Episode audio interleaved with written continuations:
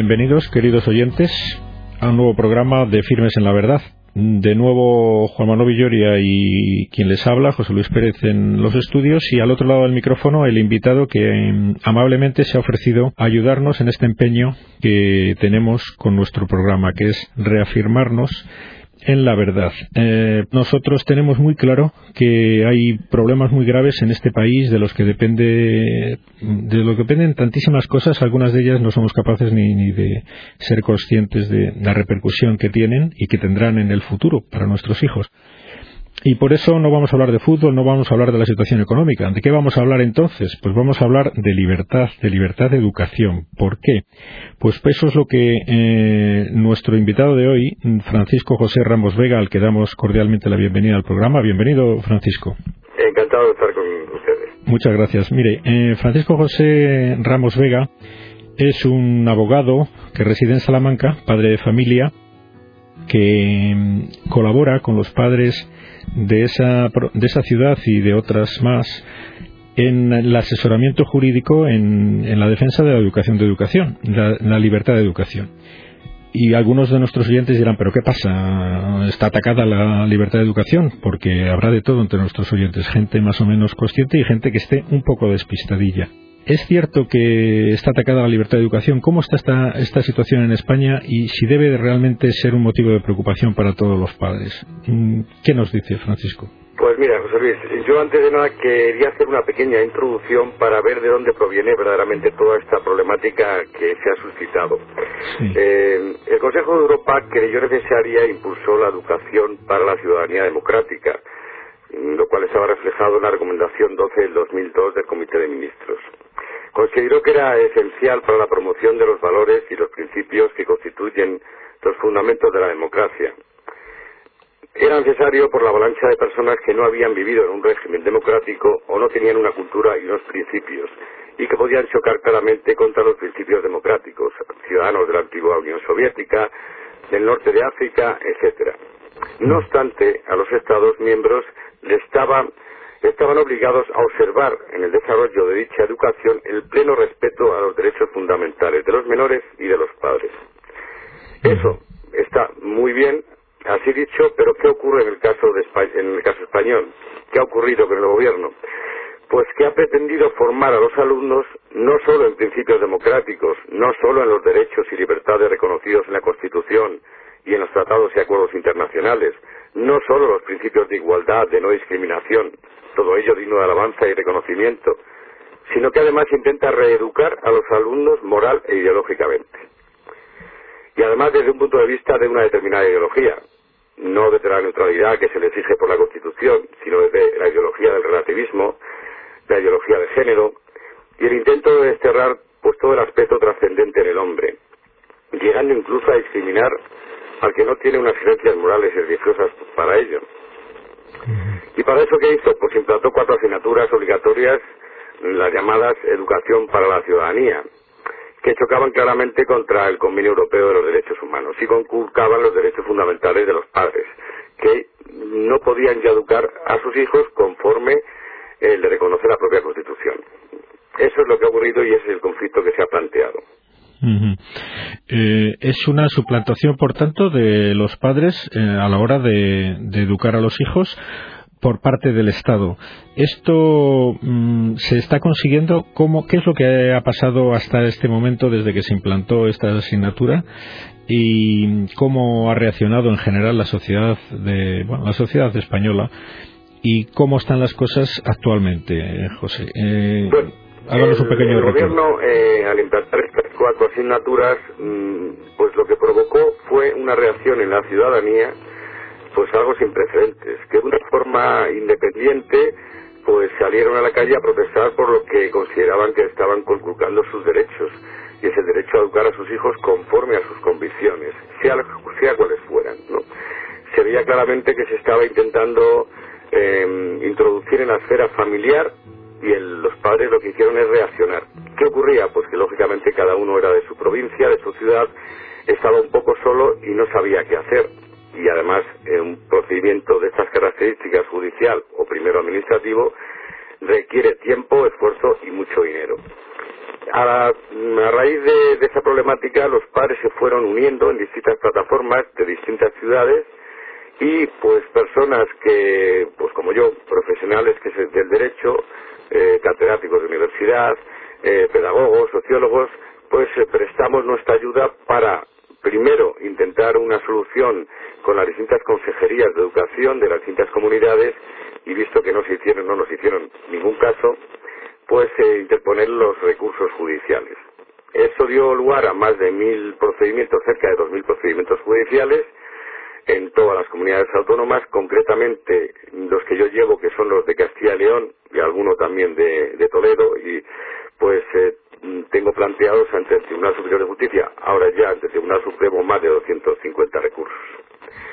Es cierto que el Tribunal Supremo ya en febrero del 2009 mm, dijo, mm, es verdad que con votos también en contra, que la asignatura, la materia de educación para la ciudadanía, no era adoctrinadora en sí y que había que estar a cada caso concreto y en ese momento denunciarlo. Em, lo cierto es que en, las demandas que yo llevaba y llevo ante el Tribunal Superior de Justicia de Castilla y León, pues eh, en contra de esa sentencia el Tribunal Supremo nos admitió los recursos que presentamos, nos dio la razón y este curso pasado han estado exentos de cursar la asignatura pues más de 500 niños en Castilla y León. Ya digo que aún diciendo algo en contra de la propia sentencia del Tribunal Supremo. Esa sentencia, lógicamente, han ido al Supremo, que las ha vuelto a anular sin razonamiento alguno. Son unas sentencias vacías de contenido, no hay razonamiento alguno para anularlas. Y ahora el proceso en el que estamos, pues ahora mismo ya hemos introducido la semana pasada, hace dos semanas, los primeros procedimientos ante el Tribunal Constitucional. Y también ha llegado a nuestros oídos que hay algún recurso interpuesto ante el Tribunal de Estrasburgo, ¿no? Sí, hay una demanda que, que yo también firmé ante el Tribunal de Derechos Humanos de Estrasburgo, firmada por eh, 321 demandantes, entre niños y padres, que lo que se intentó, mm, pues en aras de agotar cualquier vía y cualquier posible actuación, fue acudir directamente a Estrasburgo, aún sabiendo que en principio es necesario agotar la vía interna, es decir, acudir al Tribunal Supremo y posteriormente al Constitucional.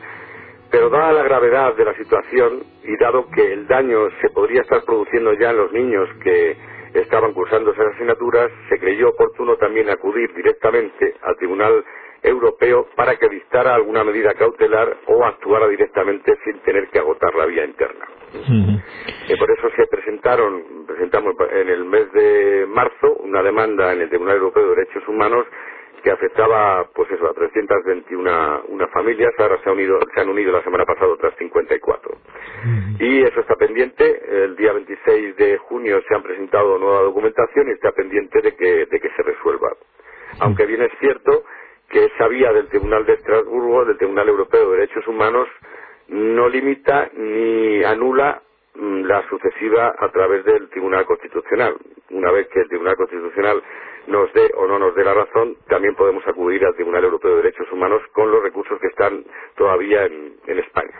Sí, esta es una vía, la, la, vía de la lucha jurídica en los tribunales, que ahí está y la recordamos a. Bueno, se supone que en cualquier parte de España se puede, se puede unir cualquier padre que desee asesoramiento eh, a profesionales por la ética, ¿no? Se supone que es la, la referencia para unirse a estos a este movimiento jurídico de, lucha contra esta pretensión, ¿no? Profesionales por la ética o, plataformas de libertad de educación, ¿no?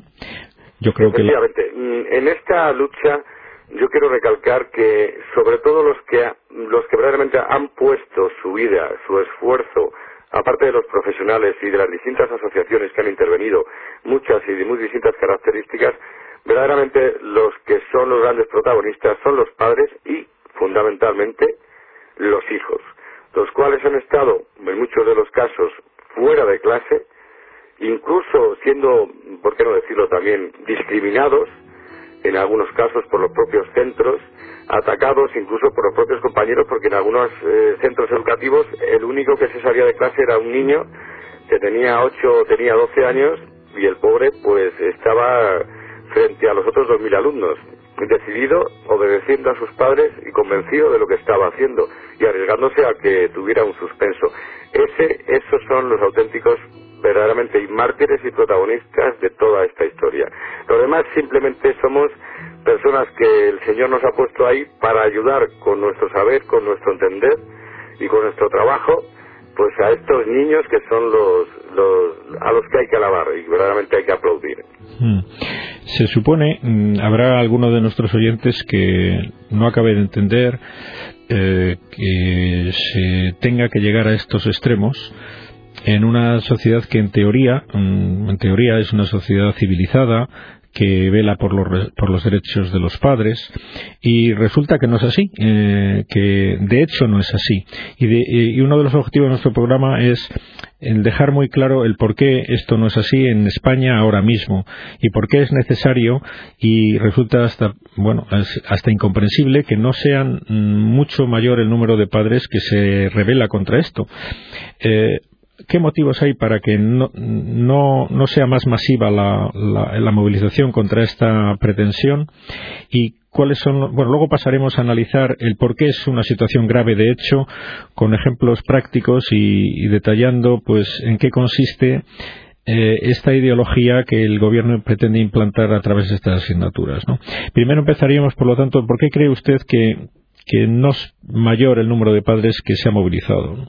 Pues hombre, yo creo que al hilo de la contestación de antes, efectivamente porque, porque supone un esfuerzo y para los propios padres que tienen que decidir si su, hijo eh, quiere en algunos casos titular o quiere aprobar todas las asignaturas y el, tener que obligar a los hijos a que al que salgan de clase. Hay muchas más personas de las que han presentado la objeción de conciencia muchas más, lógicamente, de los que han recurrido ante los tribunales que, apoyan esta, esta decisión, pero que, bueno, pues se han puesto en la balanza las consecuencias que podría tener esta actitud y han estimado en su libertad que, bueno, pues que no presentaban la objeción o que no acudían a los tribunales.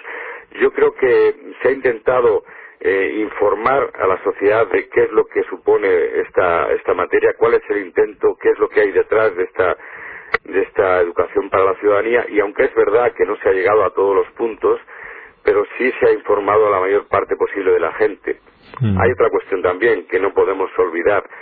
Hay muchísimos centros eh, concertados en los cuales eh, las materias de educación para la ciudadanía, pues lógicamente se han intentado explicar mm, y desde un determinado punto de vista, eh, obviando, retirando de, los temarios temas controvertidos o que podrían ir en contra, lógicamente, del propio diario de los centros concertados. Eso que se ha hecho mm, también se ha argumentado por los propios centros como motivo para que los niños no objetaran y, entraran. Entonces, em, esa sería otra razón. Si mm, si los padres, si todos los centros eh, españoles de enseñanza también católica se hubieran puesto de acuerdo, lógicamente yo es mi opinión, estas asignaturas nunca se hubieran implantado en España.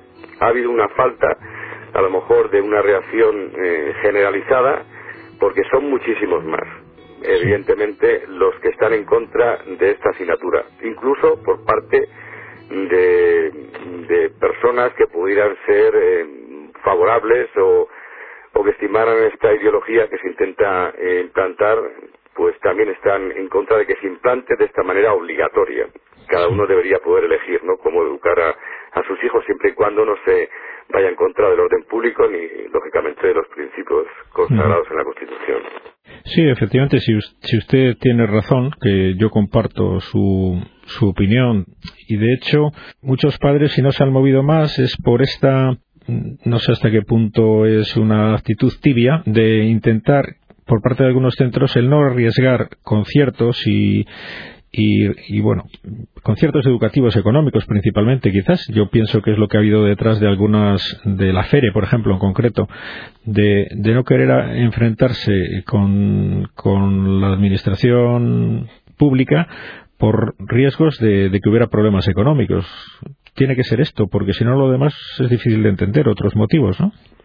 Yo, yo estoy completamente de acuerdo, aunque mm, es cierto que a mí no me han dicho que esa fuera la razón, pero yo por experiencia personal sí puedo decir que en los pocos centros en los que no se me ha permitido eh, dar alguna charla o informar sobre esta materia han sido centros eh, concertados, centros con un ideario católico y en los cuales eh, huían de esta de esta rebelión, por así decirlo, o de esta protesta como si fuera el mismo diablo el que el que apareciera por allí. es muy triste, es muy triste la verdad haber tenido esta experiencia cuando lo que iba a hablar precisamente es de libertad de educación, claro. De algo en lo que deberían estar de acuerdo, pero esta ha sido la, experiencia. Tal vez sea eso el temor a, poder perder los conciertos o, o, bueno, no sé, pero la respuesta sí es cierto que en este sentido ha sido muy tibia y desconcertante además para los propios padres y alumnos, claro. Sí,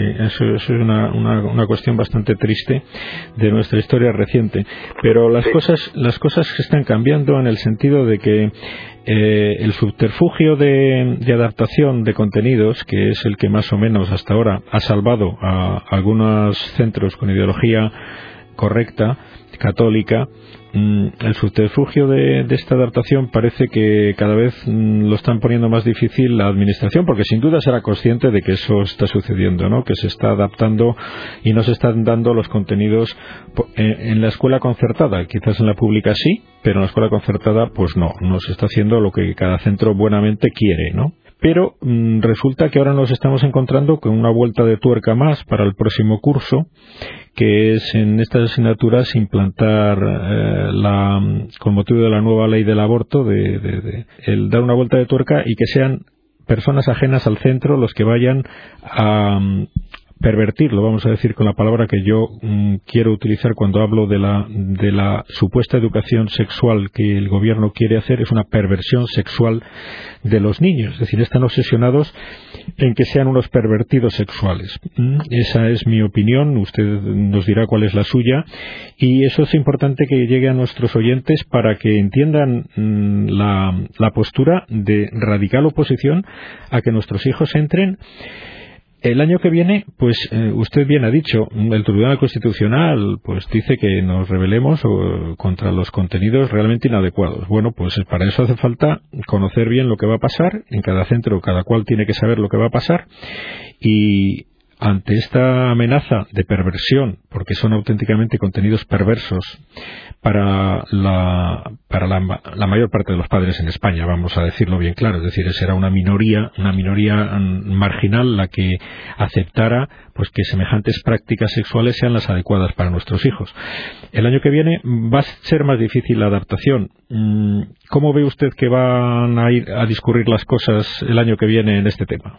Pues hombre, la con la, entrada en vigor hace dos días de la, de la nueva ley, la ley, la llamada ley de aborto, la verdad es que es un paso, un paso más del gobierno hacia, hacia, hacia esa perversión de, de la educación. Mm, desde todos los puntos el, el niño está recibiendo ataques desde la televisión, desde medios de comunicación, y, ahora pues desde el sistema educativo, implantándolo como algo obligatorio. Yo entiendo que la reacción ahora mismo de los centros eh, el año que viene, cuando comiencen a, pues, eh, a impartirse estas asignaturas o clases de educación sexual o como se quiera llamar, lógicamente la reacción de los centros debe ser mucho más eh, fuerte que la que ha habido con la educación para la ciudadanía. Y ahí sí que deben plantarse y decir hasta dónde pueden y deben llegar. Eh, lo otro sería claramente una, una incongruencia. Es terrible mm, no solo que, que, se apruebe la ley del aborto, que, decir, que, que se reconozca como un derecho algo que, que hasta ahora estaba, estaba penado, y no solo que, que se admita a niñas de 16 años a las cuales no se le permite votar, ni, ni aceptar herencias, ni cualquier cosa, sino que es que incluso hasta el propio Código Penal protege más a los organismos, a los que llaman pro, propágulos, que son los organismos que pueden dar lugar a una, un vegetal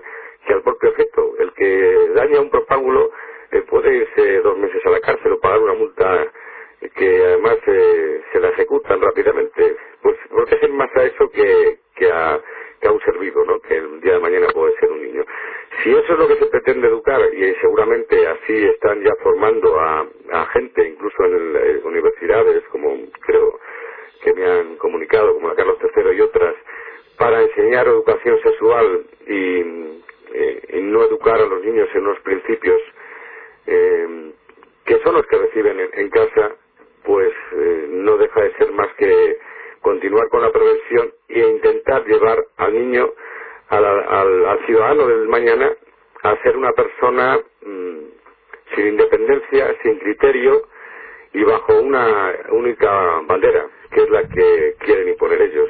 Desde ese punto de vista, el niño será absolutamente, y el ciudadano de mañana, más manejable, lo dirigirán donde se quiera poder establecido y por eso se le distrae pues con esto que puede resultar hasta gracioso en algunas clases que tenga las primeras de educación sexual, pero que sinceramente es tremendo.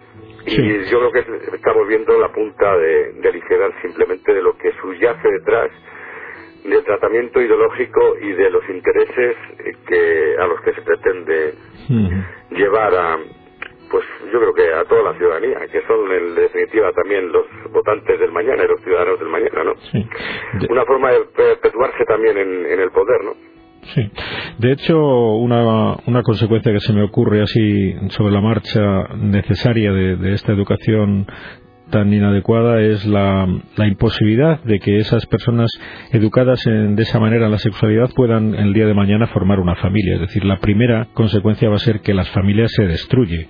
Es imposible pensar que va a haber familias como deben, como han sido siempre y como tienen que seguir siendo y gracias a Dios confiamos en que van a seguir siendo, por muchos que sean los ataques, una familia entre un padre, una madre y los hijos que aceptan como consecuencia de su amor. Esa que es la gran verdad que, que ha fundamentado la familia se la intentan cargar a base de destruir la sexualidad en los niños y como consecuencia su personalidad deformada y será incapaz de amar, será incapaz de entregarse, será incapaz de formar una familia y por lo tanto también como consecuencia tendremos una sociedad sin familia, será una sociedad pues no sé qué tipo de sociedad, pero desde luego totalmente antinatural, pervertida, mm, violenta, degenerada, ¿no? Es decir, que todos son perspectivas negativas si dejamos que el, que el gobierno implante esta tremenda mm, bueno esta tremenda ideología relativista y de género de la que usted nos hablaba al principio del programa.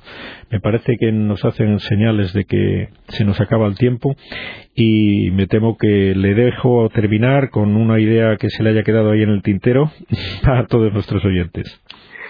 Pues la, la idea es que yo creo que, que España necesita que haya ese tipo de, manifestaciones parte de los ciudadanos que, están en contra de que se limite su libertad. Yo creo que es el, principio y el derecho más fundamental que tiene el ser humano. Eh, Dios mismo nos otorgó ese don, la libertad, la libertad de elegir. Cuando uno ve que se ataca ese, ese derecho que tiene, yo creo que tiene que reaccionar. Yo creo que es importantísimo que para que una sociedad crezca, se desarrolle, que esté formada en unos principios, en unos valores, y que evidentemente uno de ellos es fundamental es, es la familia, es la, el núcleo, la célula que, que puede mover la sociedad. Un individuo aislado simplemente es mucho más manejable y se le puede dirigir a lo mejor donde quieran y él no quiera. Pero hay que, hay que estar ahí y poner toda la carne cada uno, sus esfuerzos, sus conocimientos para ayudar a la gente eh, a ver mm, la realidad de lo que está ocurriendo. Muy bien, mm, Francisco José Ramos, le agradecemos muchísimo esto. Muchísimas gracias por su presencia en el programa y nos despedimos hasta que Dios quiera. Espero que no sea tarde y con mejores noticias que en esta ocasión. hasta otra vez, don Francisco. Encantado y muchas gracias.